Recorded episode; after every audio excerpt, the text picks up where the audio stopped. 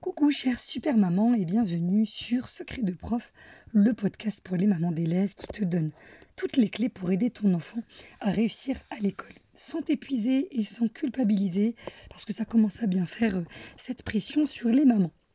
On se retrouve pour des mini-épisodes de 7 minutes qui vont t'aider à te sentir beaucoup mieux dans ta vie de maman. Je suis Tamar, professeure des écoles depuis 10 ans et férue de neuroéducation. Je te transmets mes secrets de prof adaptés à ta vie de maman. Dans l'épisode d'aujourd'hui, on se trouve pour le huitième épisode de notre série Un jour, un été une idée et merci encore pour tous vos précieux retours. Cette série vous fait rire et vous plaît particulièrement parce que du coup vous me partagez euh, euh, ce qui se passe bien, ce qui se passe mal et en l'occurrence l'épisode dernier, euh, ce qui vous a beaucoup plu c'est que je parle des moments où, où c'est top et des moments où c'est clairement flop bien comme il faut. mais c'est important de parler des deux versants parce que c'est exactement ce qui va t'aider à te sentir mieux dans ta vie de maman.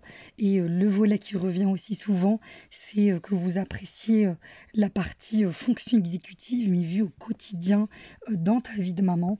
Et le fait de voir aussi que tu gères pas mal de choses, bah ça c'est quelque chose que vous avez particulièrement apprécié. N'hésitez pas, n'hésite pas à m'écrire via la boîte mail qui se trouve juste en description donner des idées et des questions que tu as sur cet été et comment tu as envie, euh, à quelles questions tu aimerais avoir des réponses. Dans l'épisode d'aujourd'hui, on va parler euh, de trois euh, jeux de ton enfance que dont tu te souviens très bien et qui vont être très précieux pour tes enfants, non seulement parce que ça va les aider à développer leur, à étoffer leur boîte à outils de jeux en autonomie aussi, où tu as aussi des jeux où tu passes un moment privilégié avec tes enfants, mais aussi où ils vont apprendre à développer leurs jeux euh, entre frères et sœurs, parce que ça c'est un volet dont on va beaucoup parler aussi cette année, euh, si tu me suis, que ce soit sur Instagram ou via la newsletter. Euh, ah, d'ailleurs, je suis, euh, tu me retrouveras davantage via la newsletter, parce que si tu me connais maintenant, tu sais que je n'aime pas l'injonction des réseaux sociaux. Le temps est très précieux, donc on l'utilise à bon escient. Donc là, pour ce volet des trois jeux d'enfance que tu vas garder précieusement, Peut-être que tu les mets déjà en place, peut-être que tu les as oubliés et que je vais te les réactiver. Et je vais aussi t'aider à voir tout ce que ça va entraîner comme compétence sans s'en rendre compte. Donc quand je t'ai dit de ne pas faire de cahier de vacances, c'est en te donnant ces multiples outils, ces multiples jeux que tu fais au quotidien, où en fait tes enfants ils sont en train de déjà réactiver tout ce qu'ils ont appris pendant l'année, euh, de telle sorte à ce qu'ils continuent à s'entraîner sans même s'en rendre compte.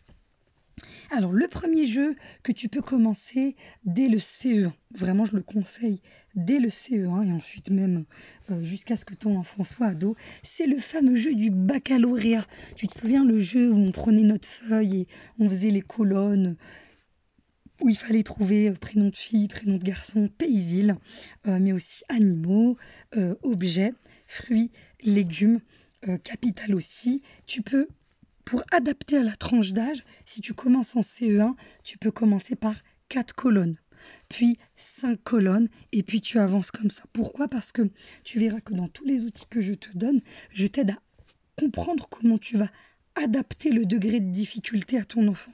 Pourquoi? Parce que souvent, quand on va avoir des crises, euh, que ce soit pendant les jeux, pendant le temps des devoirs, quand ton enfant est en train de travailler, quand un enfant se décourage, quand un enfant ne veut même plus essayer, c'est que le degré de difficulté est trop élevé ou bien que c'est aussi trop facile et que ça les ennuie. Donc je vais t'aider à déployer, euh, on va dire, ces compétences pédagogiques adaptées à ta maman, où tu vas apprendre à jauger, parce que tu connais très bien tes enfants, à jauger le degré de difficulté pour que ce soit ni trop facile ni trop dur, pour que ce soit suffisamment stimulant pour qu'il ait envie de le faire et qu'il fasse aussi l'effort, ça en parlera beaucoup du goût de l'effort aussi, euh, dans euh, son, que ce soit dans les jeux ou dans son travail à l'école. Le jeu du baccalauréat, c'est magnifique. Tu peux le faire à 2, à 3, à 4, à 5.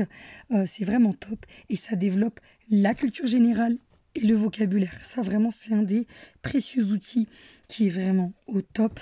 Euh, et je te le conseille vivement de le faire chaque semaine, deux fois par semaine. À toi de voir comment tu as envie de t'organiser, mais garde-le précieusement à installer dans tes habitudes familiales. Le deuxième jeu, c'est le jeu de la bataille. Euh, la bataille avec les cartes, hein, où on, sait très bien à quoi, comment on y joue. Moi, je vais te donner une autre manière d'y jouer. Donc, il y a le jeu qu'on connaît très bien. C'est la carte la plus forte qui va gagner. Eh bien, tu vas faire aussi la bataille inversée. C'est quoi la bataille inversée? C'est qu'on joue exactement, c'est le même principe, sauf que là, c'est la carte la moins forte qui va gagner. Là, qu'est-ce que ça va entraîner dans le cerveau de ton enfant et dans le tien aussi? Ça va travailler la flexibilité et le contrôle inhibiteur qui a un impact dans tous les apprentissages à l'école, mais aussi au niveau social, au niveau euh, des comportements qui vont être difficiles, des comportements qui vont être plus faciles, ou comment je fais pour m'adapter. On va toujours parler des stratégies d'adaptation, et ça, les ressources canadiennes, québécoises, les pays scandinaves, eh bien, ils, étoffent énormément cette capacité à développer les stratégies euh, d'adaptation et c'est tout le cœur de des secrets de prof que je te transmets pour que tu puisses le mettre en place au quotidien.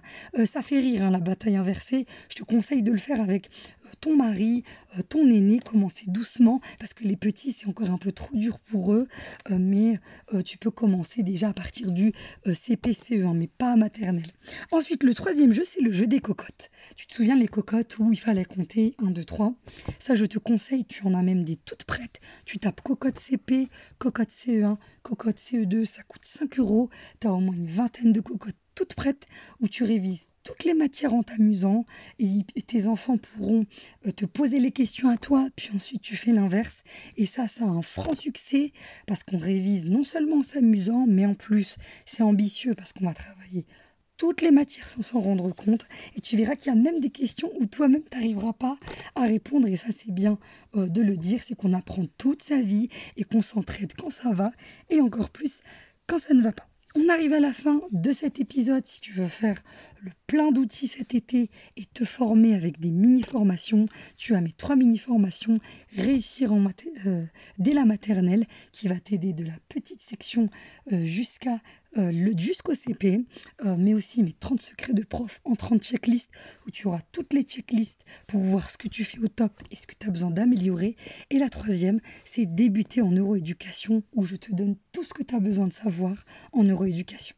On se retrouve très bientôt pour le prochain épisode de notre série Un jour, un été, une idée. Je te remercie pour ta précieuse attention. Pense à partager cet épisode à une amie que tu veux aider. Comme ça, ça va l'aider à se rappeler des beaux souvenirs d'enfance. Prends bien soin de toi et au plaisir de te lire et de te soutenir.